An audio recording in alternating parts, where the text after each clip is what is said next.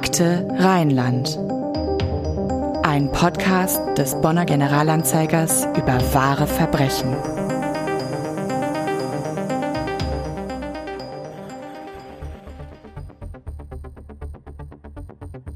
Die Mühlen der Bürokratie mahlen mitunter langsam, vermutlich weil sie so gründlich und akkurat mahlen, mitunter so akkurat, dass man als Bürger von Glück sagen kann, nicht unter die Mühlsteine zu geraten, Seit viereinhalb Jahren bewegen sich Alma und Thorsten Black im Radius der Mühlsteine, weil sie keine andere Möglichkeit sehen, eines Tages vielleicht doch noch zu erfahren, warum ihr Kind sterben musste. Ja, hallo und herzlich willkommen bei unserem Podcast Akte Rheinland.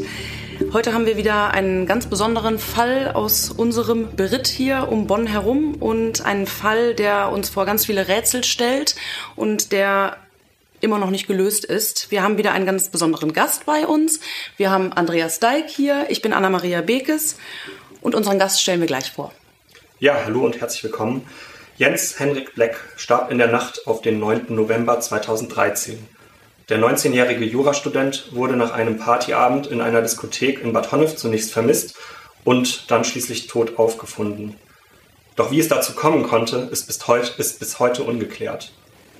Ja, bis heute kämpfen nämlich Jens Blacks Eltern darum, dass der Tod ihres Sohnes weiter untersucht wird. Sie sind fest davon überzeugt, dass Jens einem Verbrechen zum Opfer gefallen ist. Und sie haben Unterstützung in ihrem Kampf. Es gibt eine Bürgerinitiative, die sich nicht mit der Einstellung der Ermittlungen abfinden will. Und es gibt Wolfgang Käs. Herzlich willkommen, Wolfgang, bei uns. Vielen Dank. Danke, dass du da bist. Du bist äh, Chefreporter hier bei uns beim Generalanzeiger und du bist weit über Bonn hinaus bekannt geworden für einen anderen Kriminalfall, den wir bestimmt auch noch hier ähm, besprechen werden, nämlich den Fall Trudel Ulmen. Der, ja, man kann sagen, maßgeblich durch dich nach vielen Jahren noch aufgeklärt werden konnte. Dadurch hast du dich sozusagen für solche rätselhaften, ungelösten Kriminalfälle empfohlen. Du vergräbst dich ja dann förmlich in der Recherche und gräbst teilweise Geheimnisse aus, die manche wohl lieber verborgen gelassen hätten. Du hast früher als Polizeireporter gearbeitet und kommst aus einer Polizistenfamilie. Darf ich zunächst fragen, was, für dich, was macht für dich den Reiz aus, die Faszination bei solchen Fällen und ähm, was ist dein persönlicher Antrieb, ähm, dem nachzugehen? Also das ist, ähm, ich denke, das ist die Sehnsucht nach Gerechtigkeit. Das ist eine starke Triebfeder. Und äh, diese grundsätzliche Frage, die mich schon immer umgetrieben hat, wie kommt das Böse in die Welt? Ich habe bis heute keine Antwort darauf. Äh, familiäre Vorprägung gibt's in der Tat. Mein Onkel Willi Case, der war Kripo-Chef in der Kleinstadt, aus der ich komme, in der Eifel. Und sein Sohn Friedhelm war beim Landeskriminalamt in Mainz. Ähm, und bis kurz vorm Abi habe ich noch nicht gewusst, will ich zur Kripo gehen oder will ich doch besser Journalist werden. Ich glaube, es war wahrscheinlich die richtige Entscheidung. Äh, aber es gibt dann in der Familie noch so eine tiefere Schicht. Mein Großvater väterlicherseits ist ermordet worden, Anfang der 30er Jahre. Das ist nie aufgeklärt worden. Mein Vater war da drei Jahre alt. Und meine Großmutter mittellos hat sich als Putzfrau durchgeschlagen mit zwei kleinen Söhnen, die als Schlüsselkinder aufwuchsen. Und äh, aber seither ist mir klar, ein Verbrechen hat immer viele Opfer. Inwiefern war das denn so in deiner Jugend, Kindheit Thema? Dieses das hat die Familie geprägt, äh, was äh, aus, den, aus den Erzählungen mein, meine, meines Vaters äh, und meiner Großmutter. Äh, es hatte eine Stigmatisierung der Opferfamilie stattgefunden. Und das habe ich zunächst nicht verstanden, aber in meinen, meinen 40 äh, Berufsjahren immer wieder erlebt, dass diese Stigmatisierung stattfindet. Das hat auch die Familie von Trudel Ulmen äh, erlebt. Die, das Umfeld äh, geht auf Distanz zu Verbrechensopfern, weil es hat so eine, eine Aura, mit der man eigentlich nichts zu tun haben will. Oft hört man ja, dass Menschen, die so einen Hintergrund haben, ein besonderes empfindliches Gerechtigkeitsempfinden hat, haben. Ist das bei dir auch so? Also würdest du, würdest das ist mit Sicherheit so. Also Ungerechtigkeit macht mich verrückt. Ja, das könnte vielleicht auch, dazu werden wir noch kommen später, der Grund sein, dass sich der Fall Jens Black so sehr fasziniert. Wie bist du auf den Fall gestoßen? Ich bin da gar nicht drauf gestoßen, sondern ich bin darauf gestoßen worden. Das war im Nachgang des Falls Trudel Ulmen, ähm, wo äh, eine, eine äh, mich eine regelrechte Flut ereilt hat an Anfragen aus ganz Deutschland. Der Case können Sie uns auch bitte helfen. Das kann ich natürlich nicht. Ich habe hier äh, im Rheinland meine Netzwerke, meine Kontakte, meine Informanten äh, und das kann ich nicht in Norddeutschland oder im Bayerischen Wald leisten. Äh, ich habe aber brav versucht, jedem der, der Menschen, die sich da gemeldet haben, eine kleine Hilfestellung zu geben, was sie vielleicht an wen sie sich vielleicht wenden könnten und so weiter. Und dann kam ähm, im Sommer 2014 kam eine Mail der, des Vaters des Thorsten Jungen, mhm. Thorsten Bleck, ähm, ob, ob ich ihnen vielleicht helfen könnte. Sie seien mit ihrem Latein am Ende. Und ähm, ich habe zuerst gezögert. Ich bin nämlich eigentlich ein harmoniebedürftiger Mensch. Ich brauche diese, diese Art von Journalismus nicht unbedingt. Äh, ich schreibe sehr gerne Porträts über über Menschen, die die Welt zusammenhalten und ähm, sehe gerne noch das Positive. Ähm, aber wir haben uns dann getroffen im Sommer 2014 und ähm, da wurde mir relativ schnell klar, dass da irgendwas nicht stimmt. Und ähm, dann habe ich drei Monate recherchiert, bis es dann zur ersten Veröffentlichung kam im Oktober 2014. Die erste von etwa einem Dutzend Veröffentlichungen zu dem Fall. Richtig, genau. Das hat ja auch ein Riesenecho ausgelöst. Ähm, das besprechen wir nachher noch. Du das ist jetzt viele Jahre her. Du hast aber mit Thorsten Bleck noch einen guten Kontakt und warst ja letztens sogar zusammen mit ihm beim Kölner Treff im mhm. WDR. Hast dort über den Fall Jens Bleck, über wahre Verbrechen im Allgemeinen gesprochen. Und für Thorsten Bleck war das der erste TV-Auftritt überhaupt. Weißt du, wie er sich vorher gefühlt hat und warum er diesen Schritt dann letztlich gegangen ist?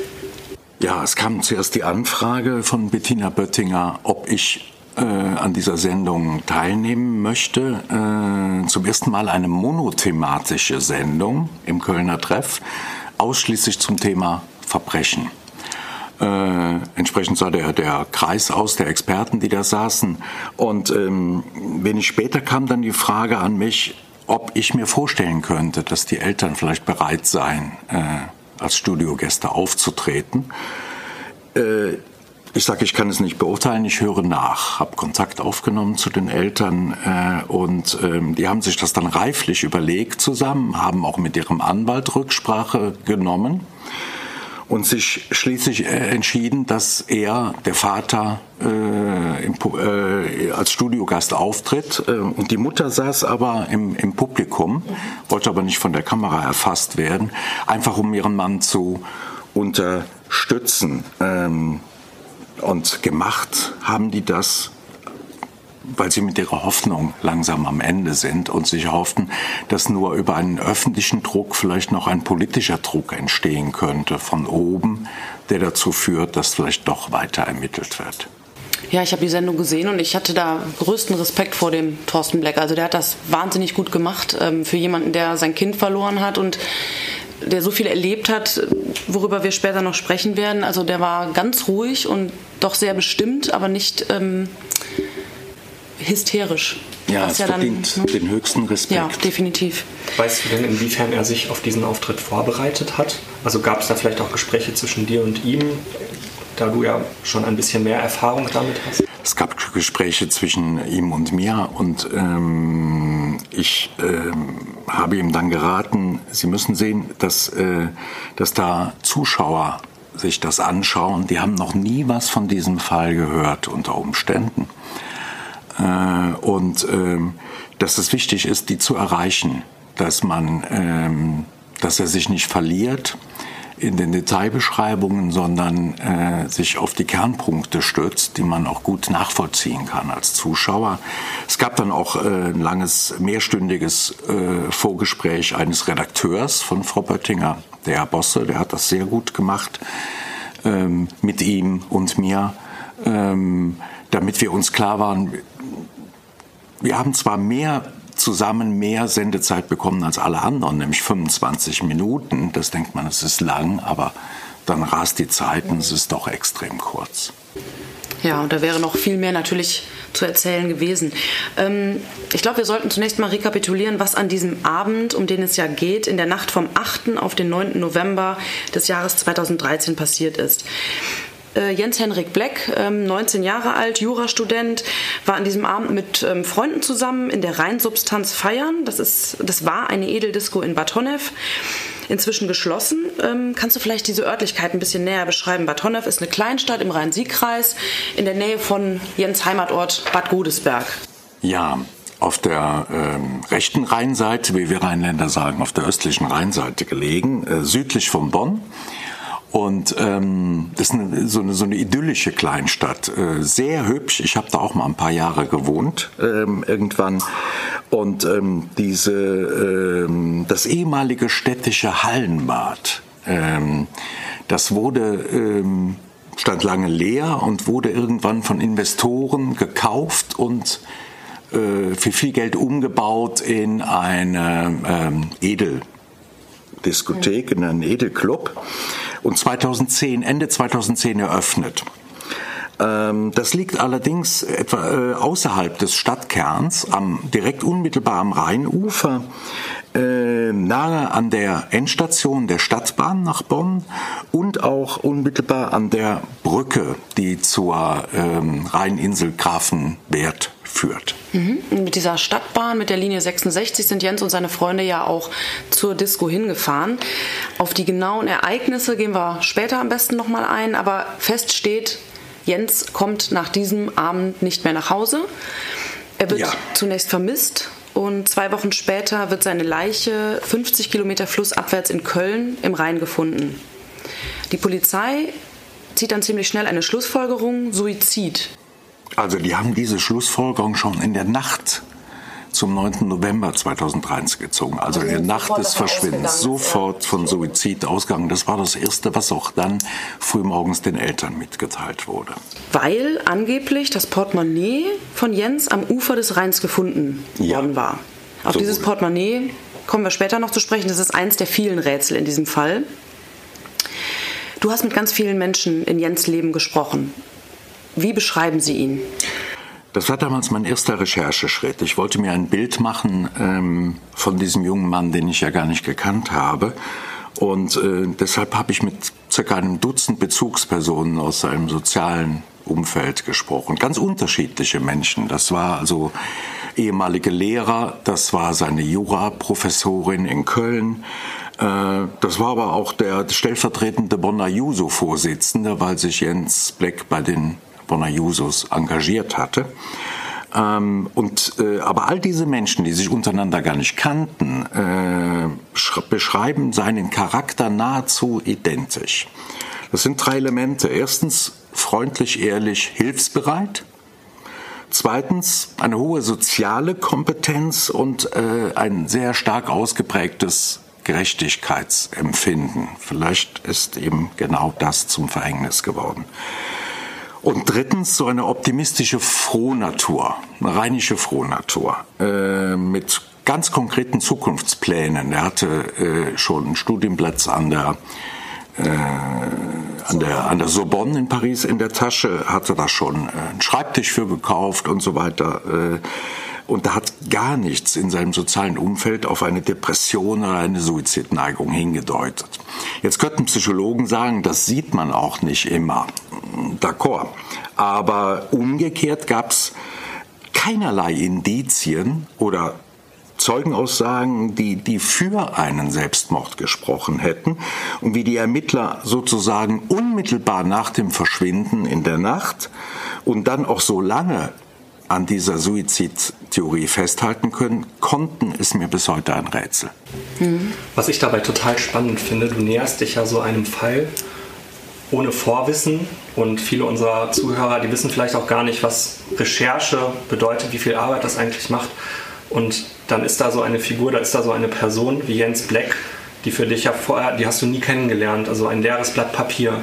Und dann ergibt sich mit der Zeit da so ein Bild von einem Menschen. Vielleicht kannst du so ein bisschen erzählen, wie du da in der Recherche vorgehst und was das auch für dich persönlich bedeutet, jemanden kennenzulernen, den du ja eigentlich nie gekannt hast. Ja, ähm, ihr kennt ja diese Haribo Lakritz ähm. Ähm, so mache ich das ungefähr. Ich ernähre mich also von einer ganz, von einer äußeren Umlaufbahn, so in konzentrischen Kreisen, dem Kern der Geschichte. Ähm, weil ich ja immer Gefahr laufe, äh, wie soll ich es beschreiben? Äh, mit mir reden ja nur Menschen, die freiwillig mit mir reden. Ich kann ja niemanden zwingen im Gegensatz zu Ermittlungsbehörden. Und dann darf ich nicht zu früh, wenn ich noch nicht so viel weiß, Gefahr laufen, jemandem zu begegnen, der mir Unsinn erzählt und ich auf einer falschen Spur lande. Und deswegen äh, spreche ich zuerst mit Leuten, wo dieser Verdacht erst gar nicht besteht. Äh, ich habe im Fall Trudel Ulmen, habe ich, um mir, ein Bild von dieser Frau zu machen, mit insgesamt 63 Menschen gesprochen. Das war extrem viel. Äh, aber auch weil dieser, die Frau ja schon seit 16 Jahren verschwunden war, ähm, war das alles ein bisschen aufwendiger, mir da ein Bild zu machen äh, und komme dann langsam erst zum Kern. Äh, wenn, ich, wenn ich schon viel, viel weiß, äh, spreche, spreche ich dann erst mit, mit Schlüsselfiguren.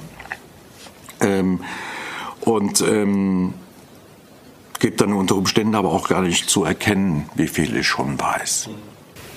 Und dann ergibt sich für dich ein Bild, du lernst sozusagen Menschen kennen. Ähm, also wie gut hast du das Gefühl, diese teilweise Opfer mutmaßlicher Taten kennenzulernen? Also Zumindest so weit, dass ich mir ein Bild machen kann. Im Fall Trudel Ulmen äh, ist diese Frau der Typ, der einfach von jetzt auf gleich mit einem Liebhaber ins Ausland verschwindet, ohne irgendwelche Spuren zu hinterlassen.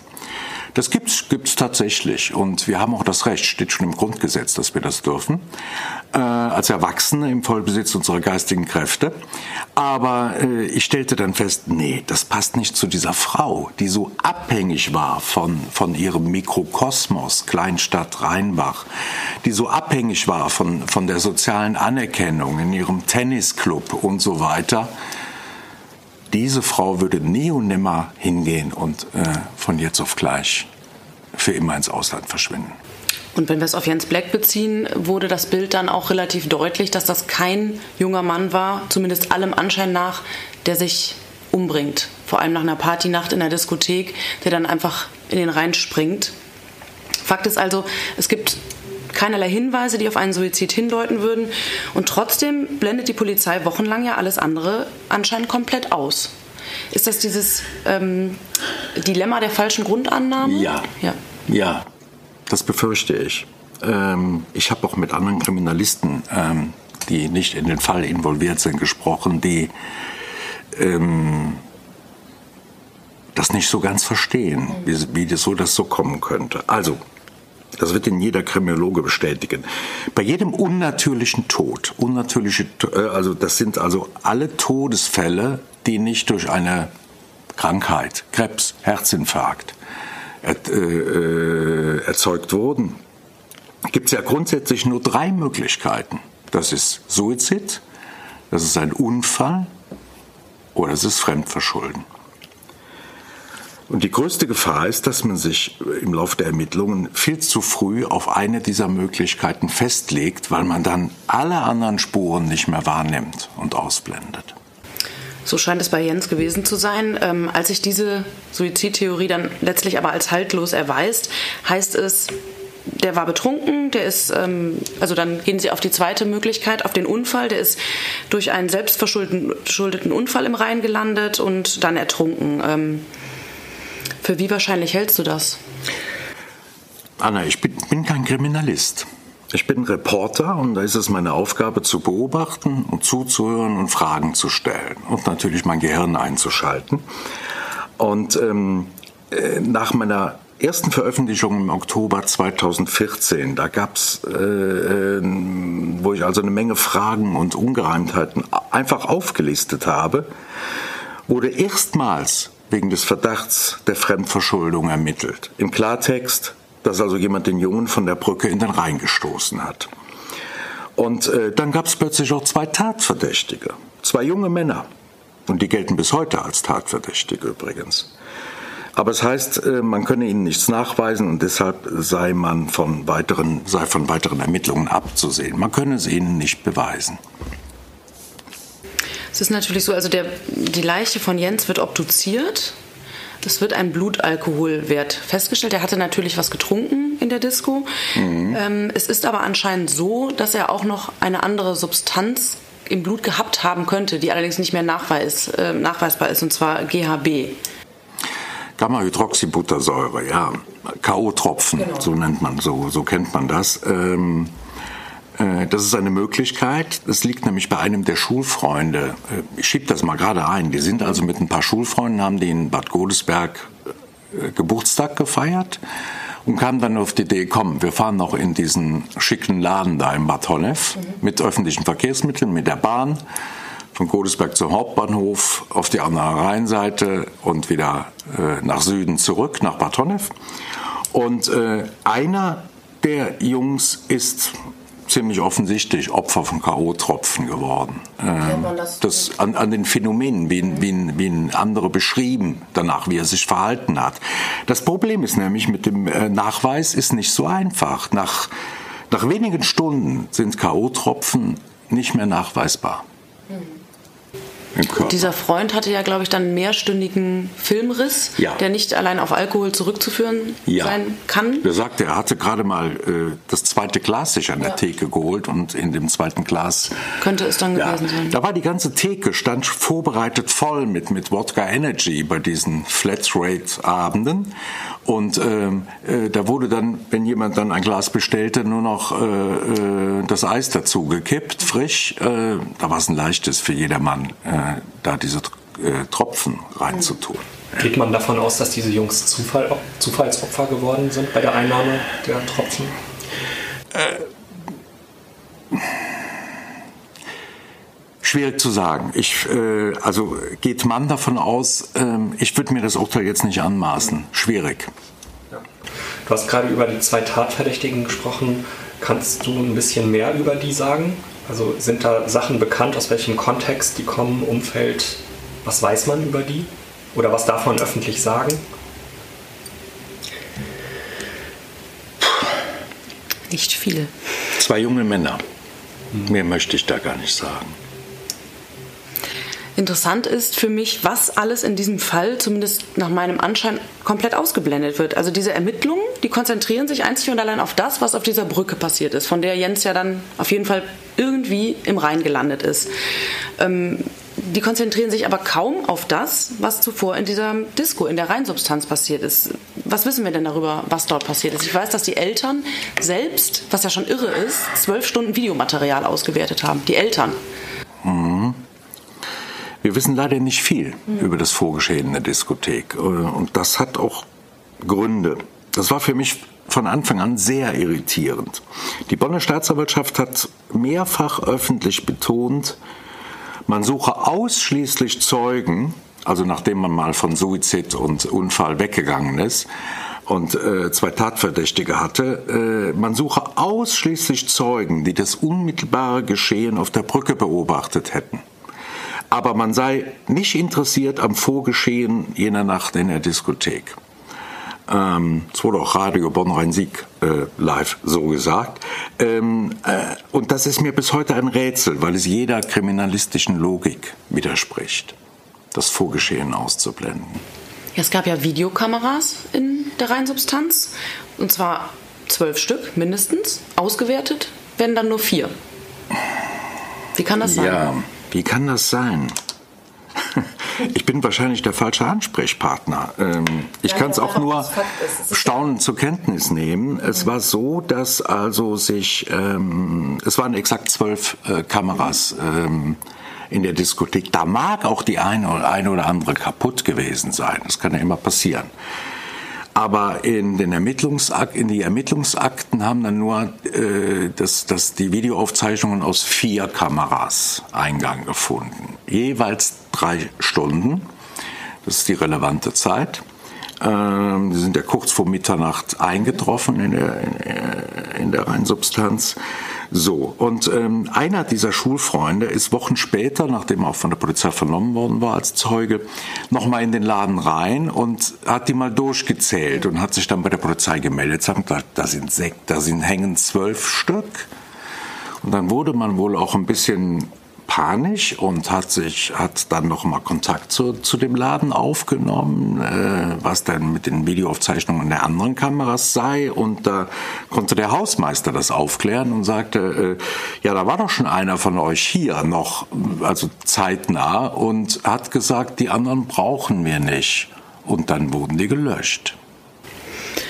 Ja, das lassen wir einfach mal so stehen. Ähm, kommen wir mal dazu, was wir wissen. Man kann das ja zeitlich ganz gut rekonstruieren. Also die kommen um kurz vor Mitternacht an in dieser Disco und um kurz vor zwei, also ungefähr zwei Stunden mhm. später, ähm, kommt Jens aus dem aus der, aus der Tanzfläche oder aus dem Disco-Raum raus und tritt in diesen Kassenbereich und telefoniert. Der telefoniert jetzt zweimal mit seiner Mutter. Und das sind ja ganz merkwürdige Handygespräche, die er da führt, wenn ich das richtig erinnere. Ja. Ja.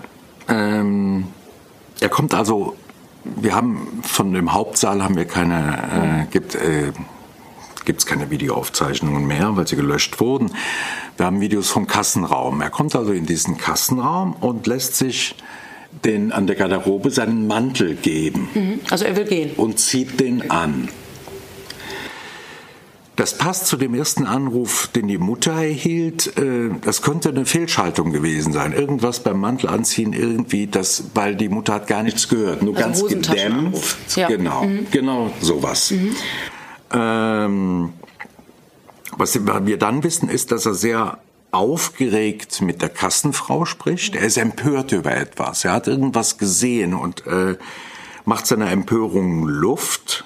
Ähm, und, äh, aber er pöbelt nicht, das sieht man mhm. wohl an der Körpersprache.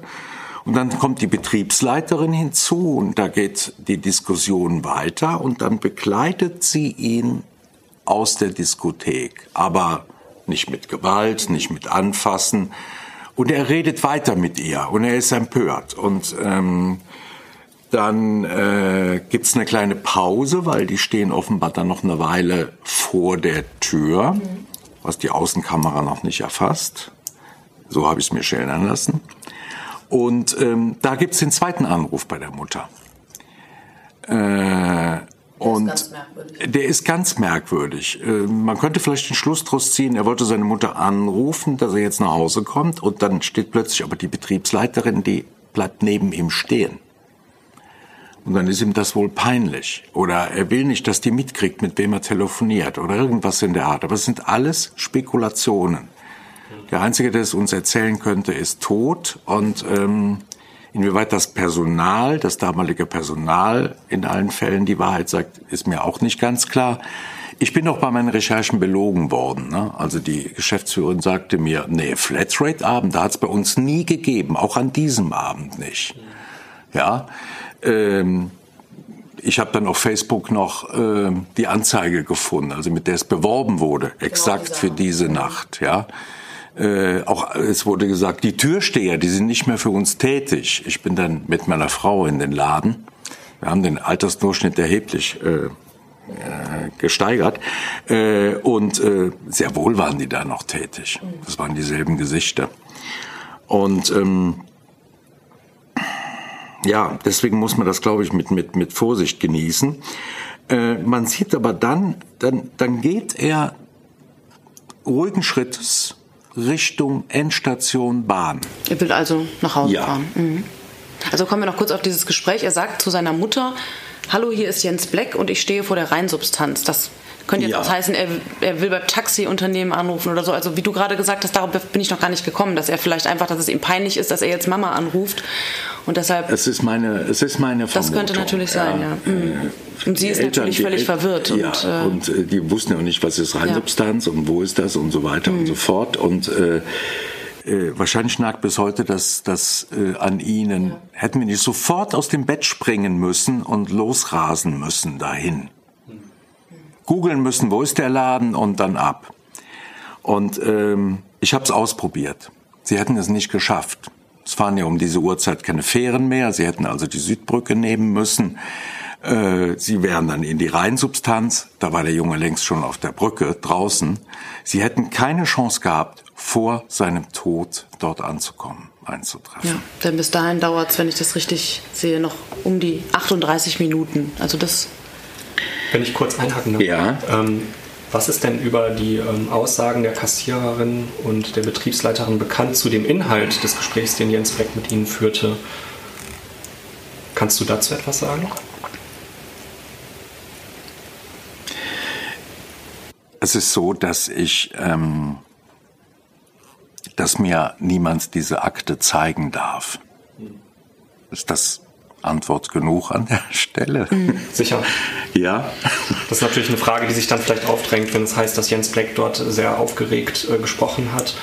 Aber gut, äh, es gibt dann eben auch Teile der Geschichte, wo man vielleicht auch in der Recherche an Grenzen stößt oder beziehungsweise oder nicht alles veröffentlichen, nicht alles kann. veröffentlichen kann. Ja.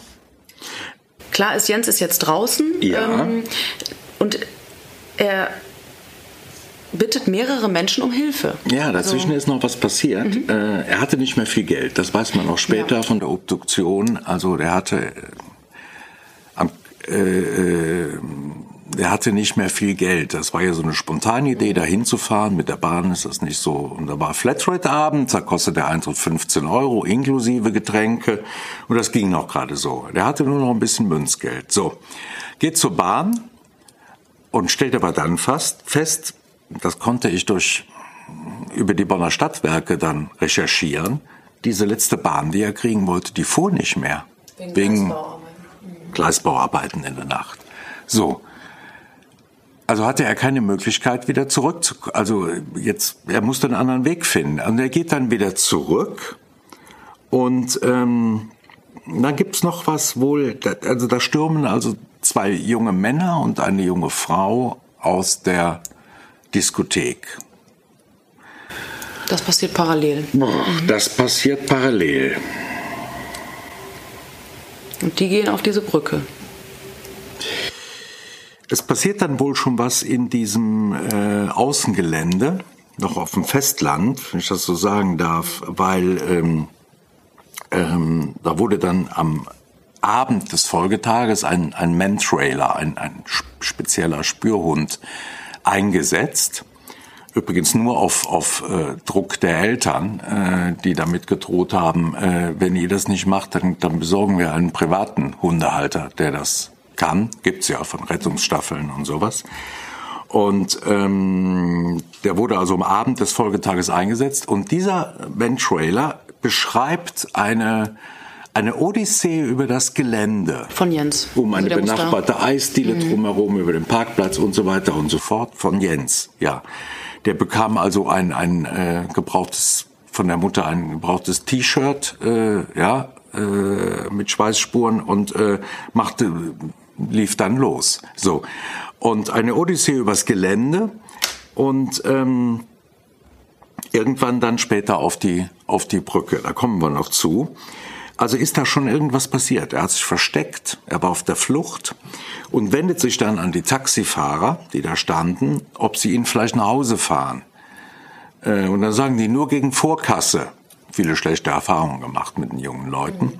Und dann sagt er, ich habe nicht mehr genug Geld, aber ich habe eine EC-Karte. Wenn ihr an der nächsten, am nächsten Automaten haltet, kann ich euch bezahlen. Nix, nur gegen Vorkasse. Und übrigens steht da hinten die Polizei. Die können dir helfen. Und da stand in der Tag ein Streifenwagen der Polizei, der einen Verkehrsunfall aufnahm. Blechschaden, da ist einer äh, gegen eine Straßenlaterne gerauscht auf dem Vorplatz. Und ähm, die Polizei war offenbar, so beschreiben es die Taxifahrer, ziemlich angenervt, weil da jemand durchs Spurenbild, Spurenbild läuft und äh, weil der da rumlief und äh, haben ihn dann wohl auch weggeschickt. Der geht dann wieder zurück, die Taxifahrer, und sagen, wir nicht, nur gegen Vorkasse.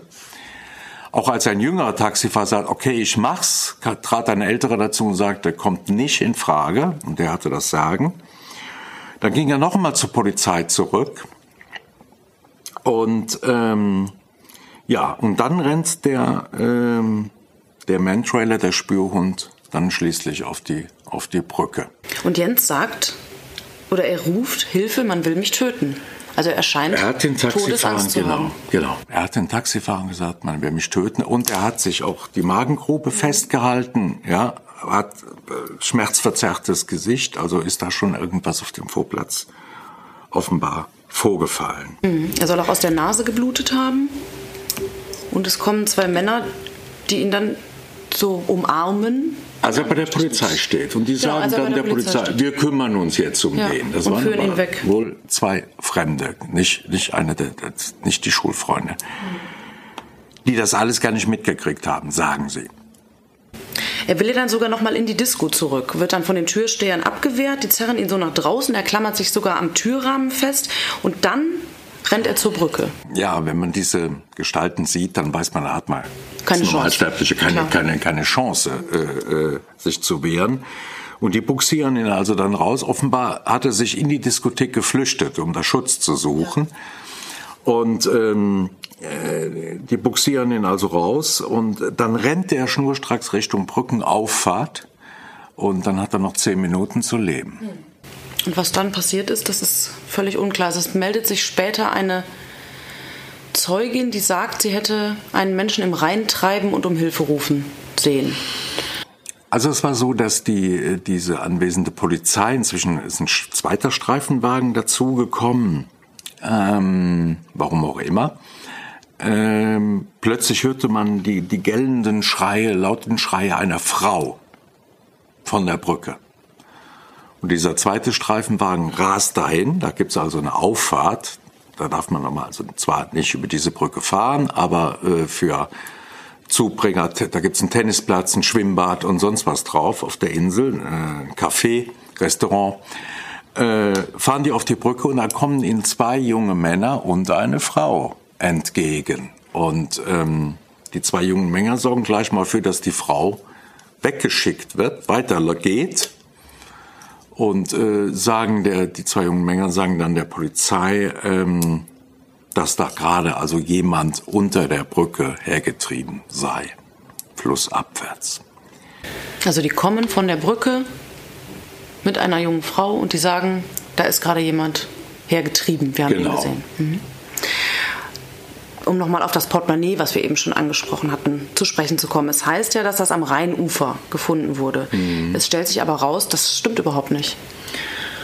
Nein, es war, da gibt es mehrere Zeugenaussagen, äh, es war so, dass Jens, als er die Polizei um Hilfe bat, das haben die Taxifahrer auch beobachtet, äh, dass er sein Portemonnaie einem der beiden Polizeibeamten übergeben hat und er hat es in seine Uniformtasche gesteckt. Es hieß dann später, man habe ihn aufgefordert, sich auszuweisen. Und deshalb habe er das, warum man dann das ganze Portemonnaie einsteckt, weiß ich jetzt auch nicht. So, das Merkwürdige ist nur, dass man zwei Wochen später, als man in Köln am Rhein äh, die Le- Leiche fand, äh, dass er ausgerechnet seinen Personalausweis in der Kleidung hatte. Ja, sehr kurios. Wie macht man sich denn einen Reim daraus, dass es so lange gedauert hat, bis sich diese Sache mit dem Portemonnaie geklärt hat? Das war ja auch ein großes Rätsel Ja. zunächst.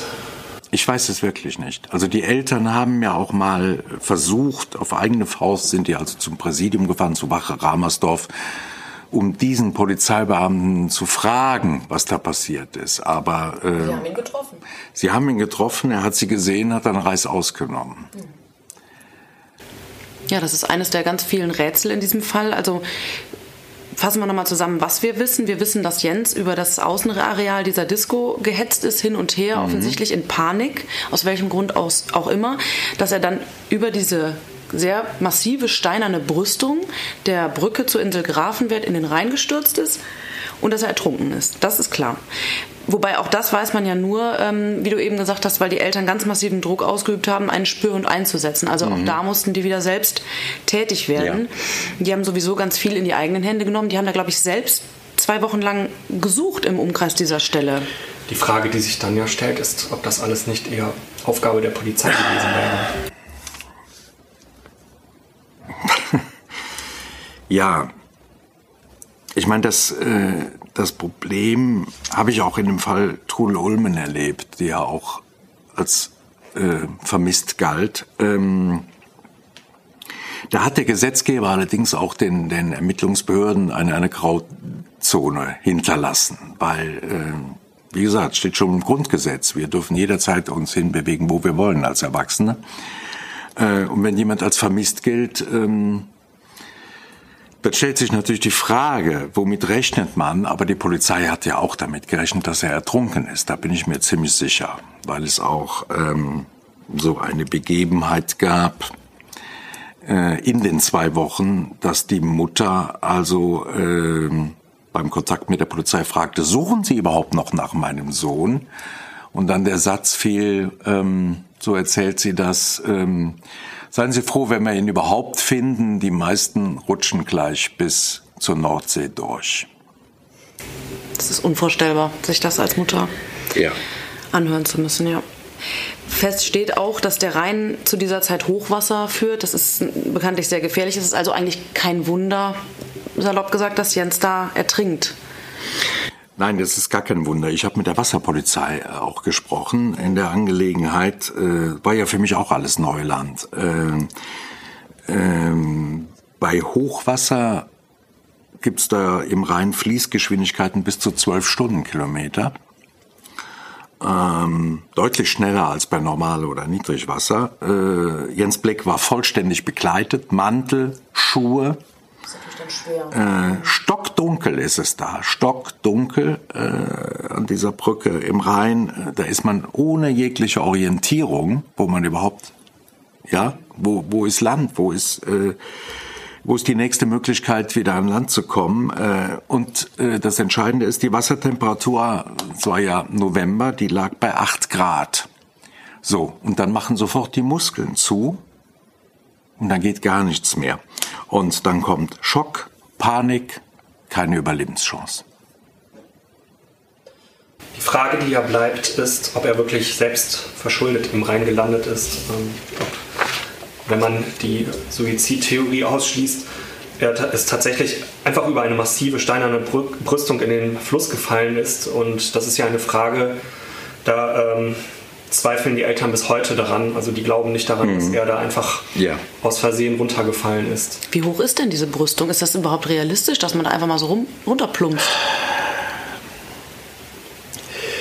Je nachdem, was man anstellt, ist ja. natürlich alles denkbar. Ja, ähm, ich stelle mir jetzt gerade kleine Kinder vor, die unter Umständen auf die Idee kommen, da drauf zu klettern und drauf rumzulaufen. Mhm. Äh, alles möglich. Aber ähm, es passt nicht zu der ganzen Vorgeschichte. Er lässt sich den Mantel geben, er will nach Hause, er kann nicht nach Hause wegen der Bahn. Äh, er ist empört, er ist aufgewühlt, er äh, hat Todesangst. Äh, da fängt man nicht an, auf der, auf der Brüstung äh, rumzuturnen, denke ich mal. Ja, der Vater von Jens, Thorsten Bleck, der hat bei Bettina Böttinger im Kölner Treff ganz eindrucksvoll diesen Moment beschrieben, als ein Polizist morgens um 5.30 Uhr an der Haustür klingelt der Familie und die Mutter ruft sofort, Jens, bist du das? Und er hofft natürlich, dass der Sohn da vor der Tür steht. Der Vater kommt dann auch an die Tür und der Polizist ähm, sagt den Eltern ziemlich schnell, dass zum einen das Portemonnaie gefunden worden sei, zum anderen, dass der Sohn im Rhein ertrunken sei. Die Mutter bricht daraufhin fast zusammen, die Knie sacken ihr buchstäblich weg und dem Vater, so beschreibt er es, reißt es das Herz auseinander. Ja, das das war schon ein sehr schwieriger Moment für Thorsten Bleck in der Sendung. Ähm, was da an Gefühlen hochkommt, das hat er sich wahrscheinlich vermutlich selbst nicht so vorausahnen können, was dann da vor, vor laufender Kamera äh, mit dem selbst passiert. Äh, ich finde, dass, dass Bettina Böttinger das sehr gut, sehr sensibel angefasst hat. Ähm, aber das war schon hart an der Grenze. Ja. ja, da hat man das richtig gespürt, was das für Gefühle sein müssen für die Eltern. Du hast dann im Oktober 2014, also knapp ein Jahr nach Jens Tod, erstmals bei uns im Generalanzeiger ganz groß über diesen Fall berichtet. Und das hat eine wahre Flut an äh, Reaktionen ausgelöst, auch von ganz vielen jungen Menschen, die die Zustände in dieser Edeldisco, in dieser Reinsubstanz geschildert haben. Ähm, das müssen wir uns vielleicht nochmal genauer anschauen. Was ist das für ein Laden oder was war das für ein ja. Laden? Er ist ja mittlerweile geschlossen. Da sind ja teilweise ganz unfassbare Sachen geschildert worden.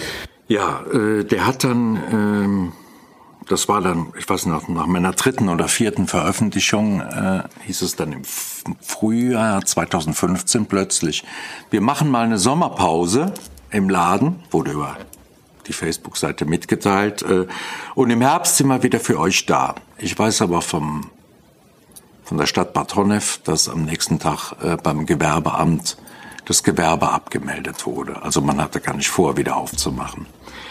Ähm, vielleicht wollte man sich da des Türsteherproblems so erledigen, ich weiß nicht, oder des schlechten Rufs. Ähm, äh, was da aus der Leserschaft äh, äh, mir entgegenschlug, das war einfach unglaublich, was da an Resonanz gab. Ähm, daraus wurde klar, K.O.-Tropfen Und Gewaltorgien waren in dem Laden an der Tagesordnung. Gewaltorgien von Türstehern. Ja, ja. Also nur eine Woche vor Lance Blacks Tod hat man äh, in der Nacht zu Halloween hat man einen, einen jungen Mann blutüberströmt auf dem Parkplatz der Diskothek gefunden. Ähm, das Personal des Batonefer Krankenhauses konnte ein Lied davon singen, was da jedes äh, Wochenende in der Ambulanz los war bei denen. Ähm, und es hat sich sogar bei mir gemeldet, der Fraktionsvorsitzende der CDU im Batonefer Stadtrat, der zufällig mal Zeuge wurde einer Gewaltorgie. Also der hatte Bekannte zu Besuch und nach dem Abendessen im Restaurant sagte jetzt zeige ich schon mal, was wir Tolles hier haben. Äh, und äh, die waren kaum im Kassenraum, da ging das los. Da wurde mit Totschlägern äh, hantiert. Äh, und die Opfer riefen, bleibt hier, bleibt bei uns, die schlagen uns tot. Das hat es mir erzählt. Ich habe keinen Zweifel daran. Ähm, und als der Laden dann im Mai 2015 überraschend zumachte, bat einer unserer Kollegen aus der Batonefer Lokalredaktion die Polizei um ein Fazit. Und das lautete, wir hatten nie Probleme mit dem Laden, allenfalls mal eine Sachbeschädigung auf dem Nachhauseweg. Das wurde auch so gedruckt. Und dann weiß ich noch, wie die, wie Frau Pleck mich anrief und äh, mich fragte, ist der Tod meines Sohnes eine Sachbeschädigung? Das ist schon Wahnsinn. Also du hast es mal so beschrieben, diese Disco war die Glitzerwelt, in der Disco war die schöne, heile Glitzerwelt und da draußen war es die Hölle. Ja. Das ist, das haben mir Zeugen so geschildert, ne? Genau diesen Satz. Drinnen war Friede, Freude, Eierkuchen, draußen war die Hölle. Du hast ja, ähm, du bist ja auch Romanautor, nicht nur Journalist und hast in deinem aktuellen Roman Endstation diesen Fall Jens Black verarbeitet. Jetzt ist es ja so, im Roman hat man ja im Gegensatz zum Journalismus mehr Freiheiten, Dinge zu benennen, künstlerische Freiheiten, was man in der Zeitung nicht unbedingt schreiben kann, weil es nicht einwandfrei belegbar ist oder aus anderen Gründen. Mhm. Ja und nein. Also dem Irrtum war ich auch zunächst unterlegen. Ähm, und nach 40 Jahren Berufserfahrung Erfahrung habe ich gedacht, also was Presserecht betrifft, macht mir so schnell keiner was vor. Aber ähm, ähm, das ist bei Romanen noch weitaus komplizierter, die rechtliche Seite. Und da gibt es sogar ein 70-seitiges Urteil des Bundesverfassungsgerichts zu. Also Kiepenheuer-Witsch ist mal so weit gegangen und das Buch durfte trotzdem nicht erscheinen. Das ist nie in die, die Buchläden gekommen. Äh, ich habe äh, in der Entstehungsgeschichte fast mehr Zeit mit der Justiziarin vom Rowold Verlag verbracht als mit meinem Lektor. Aber ähm, ich glaube, sie hat einen guten Job gemacht. Also, ja, bis das anscheinend hat es geklappt. Ja. Juristisch wasserdicht war, ja. Ja, du hast diesem Roman ein Zitat von Wolfgang Schorlau vorangestellt, das besagt, und ich finde das sehr vielsagend, wenn Polizei, Justiz und Politik versagt haben, muss es den Geschichten, Geschichtenerzählern erlaubt sein zu sagen, es ist nur eine Geschichte, aber vielleicht war es so. Und ähm, das mhm. erinnert uns ja daran, wie viele Rätsel es in diesem Fall gibt. Ähm genau, im Roman gibt es ja auch eine Rocker-Gang, die die Türsteher der Disco stellt, mhm. Klima der Angst erzeugt. Das ist ja alles kein unrealistisches Szenario, oder wie siehst du das? Nein, das, äh, in der Realität wurde die Tür in Batonev von der Rockergang gemacht. Nicht von Anfang an, seit der Eröffnung, aber mh, hm, später dann. Die haben sich als Bruderschaft äh, bezeichnet und äh, gelten als Supporterclub der Hells Angels. Ähm, da gab es auch mal eine nächtliche Schießerei in der Bonner Innenstadt, ähm, am Belderberg, in diesem Zusammenhang. Und auf YouTube äh, könnt ihr immer noch äh, ein Video anschauen. Äh, da gibt's dann so ein demonstratives Verbrüderungstreffen mit den Hells Angels äh, vor dem städtischen Kunstmuseum in Bonn. Äh, aber das ist ja ein Problem, das in, das äh, in ganz Deutschland existiert. Der Kampf um die Türen. Ja, so heißt ja. ein Artikel, den du mal. Das heißt in der Szene, genau. Es, es, heißt in der Szene, äh, wer die Tür hat, der hat die Macht. Da geht's um ähm, Drogen, da geht's um Anwerbung zur Prostitution. Äh, wer die Tür hat, der entscheidet, wer in dem Laden die Drogen verticken darf und von wem er die Drogen zu beziehen hat. Also Ecstasy, Speed, Koks, die ganze Palette. Und äh, diese Rocker-Szene, das hat ja nicht mehr viel mit Easy Rider-Romantik zu tun. Äh, das ist eine Täuschung. Die fahren inzwischen auch Mercedes. Ja? Äh, und es geht um vielfach um organisiertes Verbrechen.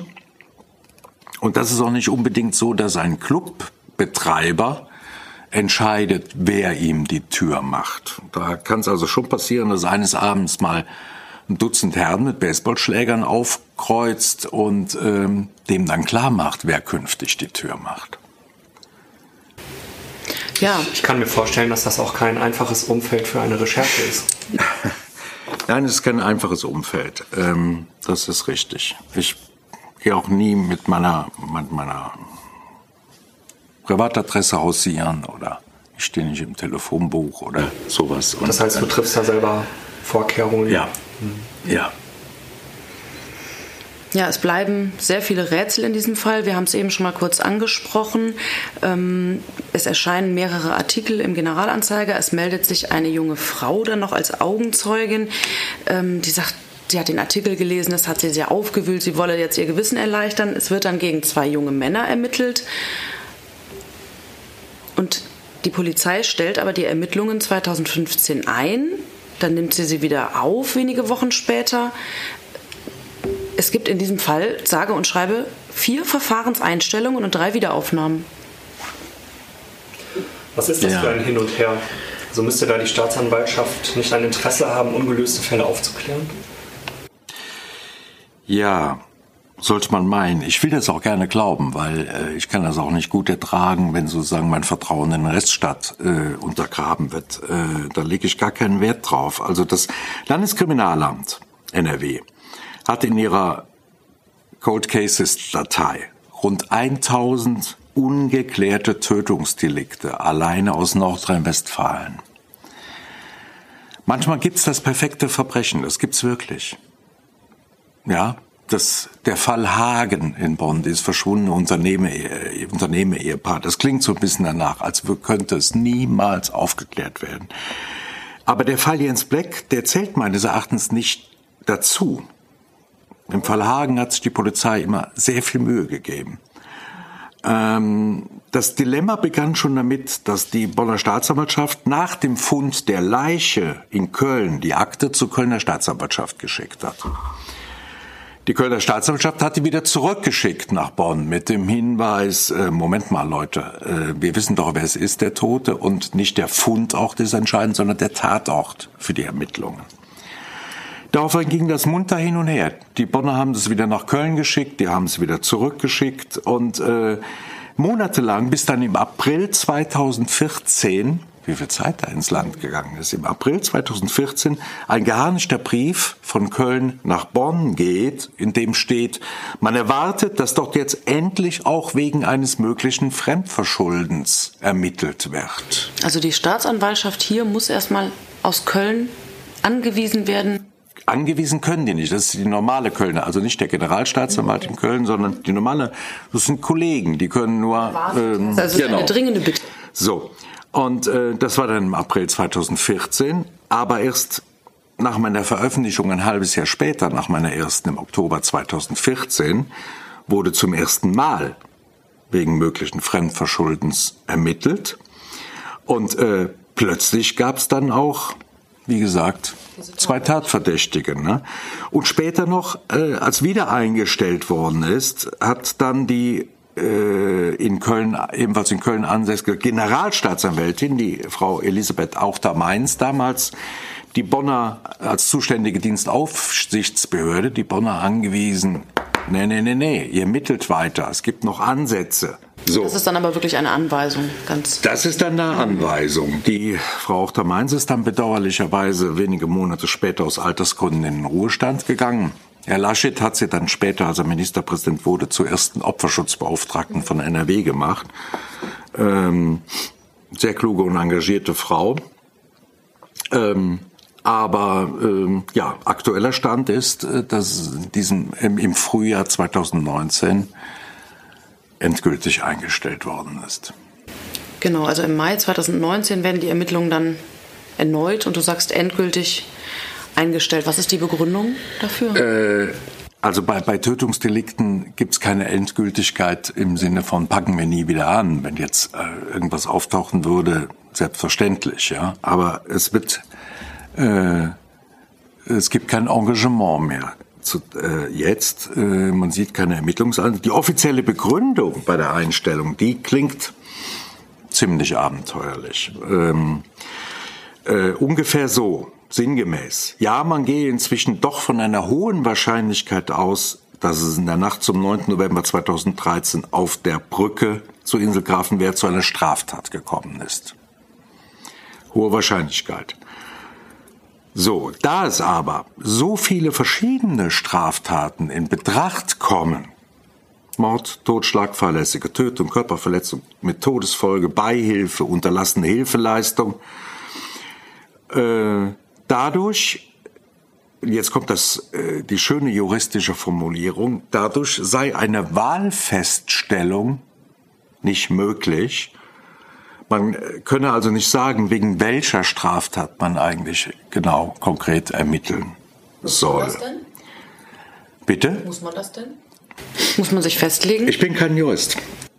Erfolgversprechende Ermittlungsansätze bestünden daher nicht und ähm, äh, daher sei das Verfahren dann erneut gemäß Paragraph 170 Strafprozessordnung einzustellen.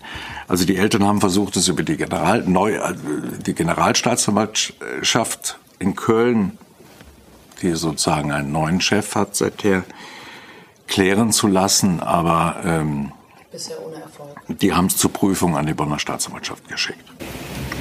Es bleibt ja irgendwie ein sehr bedrückendes Gefühl zurück bei diesem Fall.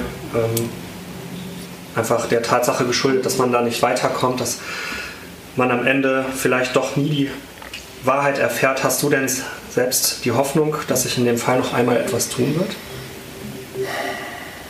Also man soll die Hoffnung ja nie aufgeben und ähm, wir wissen ja auch und lesen das dann, dass Verbrechen nach 20 Jahren urplötzlich aufgeklärt werden. Aber ich glaube, es gibt nur noch dann, es wird ja auch nicht leichter je mehr Jahre ins Land gehen. Ähm, aber ich bin davon überzeugt, dass es nur dann eine Chance gibt, wenn die Generalstaatsanwaltschaft in Köln oder eine andere Staatsanwaltschaft äh, äh, beziehungsweise das Justizministerium in Düsseldorf anordnet, dass der Fall der Bonner Staatsanwaltschaft entzogen wird. Und ähm, dass äh, die Abteilung operative Fallanalyse Cold Cases beim Landeskriminalamt eingeschaltet wird mit den Ermittlungen. Aber die, diese Experten in Düsseldorf, die dürfen nur tätig werden, wenn sie dazu aufgefordert werden. Wenn sie beauftragt werden. Mhm. Die Eltern geben nicht auf. Thorsten Bleck hat gesagt, wir kämpfen weiter. Ähm, die werden sich weiter mit all ihrer Kraft dafür einsetzen, dass der Tod ihres Sohnes aufgeklärt wird. Ähm, hältst du Kontakt zur Familie? Ja, wir telefonieren regelmäßig, wir, wir treffen uns auch regelmäßig. Ähm, das wird doch nie mehr anders sein. Das ist auch mit, mit Thomas Lehnert so, der Bruder von Trudel Ulmen. Das ist bis heute so, äh, obwohl der Fall 2013 aufgeklärt wurde. Ähm, das, äh, da gibt es so viel gemeinsam Erlebtes und Durchgestandenes, ähm, das auf Ewigkeit zusammenschweißt. Das ist so. Du selber standst ja sehr intensiv in Kontakt mit den Eltern oder stehst auch noch. Ähm, was für ein Verhältnis ergibt sich da als Reporter? Ist das äh, oder hm. was für ein Verhältnis wünschst du dir selber? Sind das vielleicht auch Grenzen, die da verschwimmen zwischen professionell und dann doch privat? Kannst du darüber etwas sagen? Das ist, ähm, das ist nicht einfach. Ähm, weil ihr müsst euch vorstellen, das sind Menschen, die, äh, für die bist du dann plötzlich der letzte Rettungsanker, der letzte Strohhalm, an den sie sich klammern. Das ist keine leichte Aufgabe, die ist auch, die ist auch nicht äh, zu, zu erfüllen, diese Aufgabe. Äh, ich mache es mir immer zu eigen, ich sieht trotz des intensiven Kontaktes, äh, auch im Fall Trudel Ulm, äh, ich sieze mich mit den Angehörigen, konsequent. Ja, bei einer Nähe, die normalerweise dazu führen würde, dass man sich irgendwann duzt, so wie, wie wir uns hier am Tisch duzen. Äh, ich sitze mich konsequent, um so eine gewisse Distanz zu halten. Ähm, ansonsten Hans-Joachim Friedrich, der legendäre Tagesthemenmoderator, äh, der hat ja mal ähm, so was in allen Volontärseminaren immer wieder äh, angehenden Journalisten beigebracht wird, von der Distanz, von der journalistischen Distanz, die man zu halten hat, dass man sich nie gemein machen solle mit einer Sache, auch nicht mit einer guten. Aber ähm, es gibt Ausnahmen von Regeln. Und ähm, in diesem Fall ist es einfach so, äh, so eine Geschichte wie mit dem Fall Trudel Ulm oder wie dem Fall Jens Black, ähm, wenn sie diese, wenn, wenn man diese Distanz halten will, äh, unbedingt, dann äh, braucht man es erst gar nicht anzufangen. Dann kann man wahrscheinlich nicht tief genug da überhaupt ja. eintauchen. Mhm. Wir kommen, glaube ich, so langsam zum Schluss unseres Podcasts. Ähm, was mich aber auf jeden Fall noch interessieren würde, wo wir auch ein bisschen über äh, deine Rolle spielen.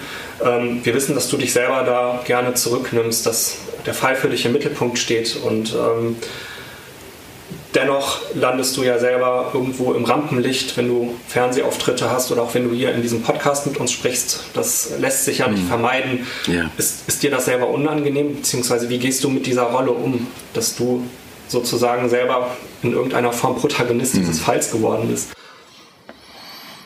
Ich brauche das nicht unbedingt für mein Ego. Ich brauche das überhaupt nicht, aber es ist unvermeidbar. Ähm, das war, ich weiß noch genau, als, als dieser ähm, plötzlich dieser Fall Trudel Ulmen aufgeklärt war, ähm, da saß ich plötzlich bei Frau Maischberger, bei Herrn Blasberg, äh, auch bei Frau Pottinger, bei anderen, bei Markus Lanz und ähm, ähm, da habe ich einmal gelernt, dass ähm, ich dieses Medium, das, äh, wie ich es betreibe, mir doch wesentlich angenehmer ist als Fernsehen, dieser riesentechnische Aufwand und so weiter. Aber ich finde es auch extrem anstrengend. Ähm, Aber es ist vielleicht auch es ist, äh, ja, ja, es ist nicht, es ist nicht, nicht zu vermeiden. Du siehst vielleicht auch den Nutzen dann ja. darin, denn der Thorsten Beck hat ja auch ganz klar gesagt, ohne dich wäre es gar nicht dazu gekommen, dass überhaupt noch mal ermittelt wird. Zumindest ist das seine Vermutung. Ich versuche es jetzt einfach mal. Ähm, du hast ja bestimmt noch weiter recherchiert oder recherchierst noch immer im Fall Jens Black. Gibt es irgendwas, das du uns hier verraten darfst oder kannst? also, ähm, ich habe in, in 40 Berufsjahren gelernt, nie über Halbgares zu reden. Mhm. Und bei den, äh, ich recherchiere weiter. bei den derzeitigen Recherchen in dem Fall geht es mir nicht nur darum, was in der Nacht geschehen ist, was da passiert ist, sondern auch darum, warum es nicht aufgeklärt wird. Und da gibt es ähm, im Augenblick eine vielversprechende Spur. Und eines Tages, so hoffe ich, werde ich die auch für den Generalanzeiger aufschreiben können. Ja, ja wir sind gespannt darauf. Ja. Dann danken wir dir ganz herzlich, dass du Gerne. da warst, Wolfgang. Und wir verabschieden uns bis zum nächsten Mal. Das war Akte Rheinland, der GA-Podcast zu Kriminalfällen aus Bonn und der Region.